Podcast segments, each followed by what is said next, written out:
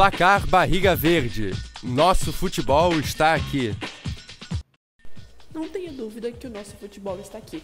Olá, eu me chamo Letícia, sou estudante de jornalismo da Univale e essa é mais uma edição do Placar Barriga Verde. Para começar, vamos já falar sobre Havaí versus Botafogo na ressacada pela 30 rodada da Série A. Mesmo jogando fora de casa, o Botafogo estava melhor no começo, só que aos 7 minutos foi marcado um pênalti para o Havaí. E o Guilherme bateu e converteu. Depois do pênalti, o Botafogo ele manteve mais posse de bola, só que oscilou bastante entre bons e maus momentos. E no retorno do intervalo, o Alvinegro voltou em cima do Leão e rapidamente ele conseguiu a virada, aos 3 minutos. O Marçal ele bateu a falta na área e o Quest desviou, e deixou tudo igual. E logo aos 10 minutos, né, depois da cobrança de escanteio, a bola sobrou para Titinho Soares, que encheu o pé e colocou o Botafogo em vantagem. O Havaí até tentou pressionar mais, só que o Botafogo conseguiu segurar a vantagem com muita tranquilidade e ele garantiu mais 3 pontos na competição. Afinal, ficou 2 a 1 para o Botafogo. Agora, pela 31ª rodada, o Fortaleza e o Havaí se enfrentaram no Castelão nesse domingo, dia 9. Os primeiros minutos eles foram bastante truncados e recheados de erro de passe. O Fortaleza foi dominando a partida aos poucos. No primeiro tempo, podemos dizer que os dois times tiveram bastante chance, só que eles não conseguiram de fato finalizar no gol. Já na volta do intervalo, o Fortaleza foi para cima e não demorou muito para conseguir abrir o placar.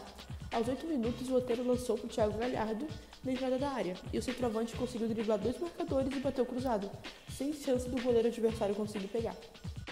A partir daí, o Havaí foi ao ataque né, em busca de tentar o um empate, fazer uma pressão até o apito final. Mas em um contra-ataque, o Fortaleza conseguiu marcar seu segundo gol. Aos 44 minutos, depois de um cruzamento na área, o Robson desviou e a bola sobrou para Hércules empurrar para o gol vazio. Afinal, ficou 2 0 para Fortaleza e o Havaí segue na zona de rebaixamento né, desde a 22ª rodada e ele está em 19 colocado com 28 pontos. Pela 34ª rodada da Série B, o Criciúma e o Náutico se enfrentaram nesta sexta-feira, dia 7. O Náutico começou o jogo se retraindo fazendo uma marcação mais intensa, dificultando o Criciúma. E o placar ele foi aberto aos 20 minutos, com o Igor subindo para cabecear sozinho no fundo do gol. Como estava atrás, o Náutico saiu da defesa e chegou mais no ataque, até que aos 27 minutos o Everton Brito subiu alto e cabeceou para empatar. No segundo tempo, Jobson do Náutico foi expulso por ofender o árbitro, e depois dessa expulsão, o time catarinense começou a pressionar ainda mais. Aos 33 minutos após o cruzamento, o Jean saiu mal e socou a bola nos pés de Lohan, que mandou para o gol. Afinal, né, o final ficou 2 a 1 para o Criciúma e ele está em oitavo colocado com 49 pontos. Agora, para finalizar o Brasileirão, a Chapecoense e o Operário se enfrentaram na Arena Condá neste sábado, dia 8. Muito empurrada pela torcida, a Chapecoense ela dominou o primeiro tempo e ela criou três boas oportunidades. Mas a chance boa mesmo veio aos 41 minutos.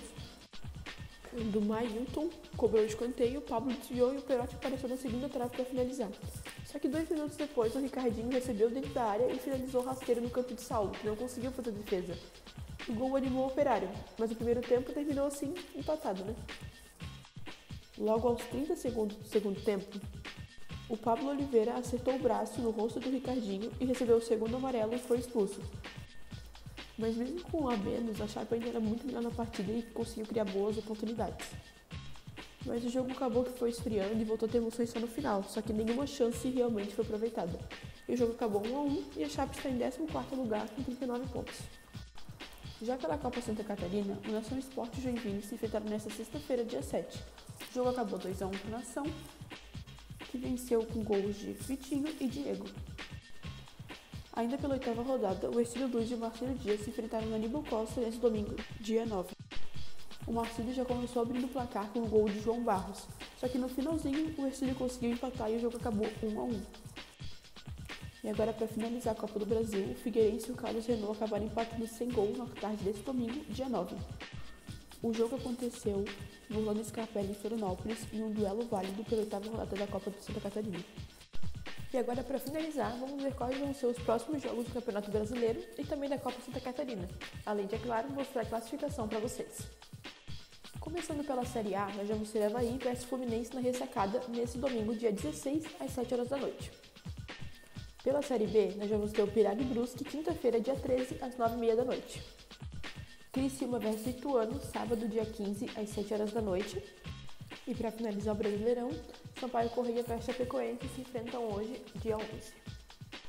E agora, pela nona rodada da Copa Santa Catarina, vamos ter Carlos Redor vs Marcílio, nesta quarta-feira, dia 12, às 3 horas da tarde. Nação Esporte versus Tercílio Luz também na quarta, às 3 horas da tarde, e Joinville versus Figueirense, quarta-feira, às 16 horas. E agora, para finalizar, vou falar para vocês a tabela da Copa Santa Catarina.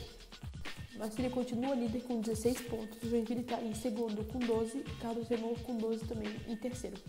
Figueirense está em quarto com 10, Tercílio Luz com 9 pontos e Nação Esporte com 5.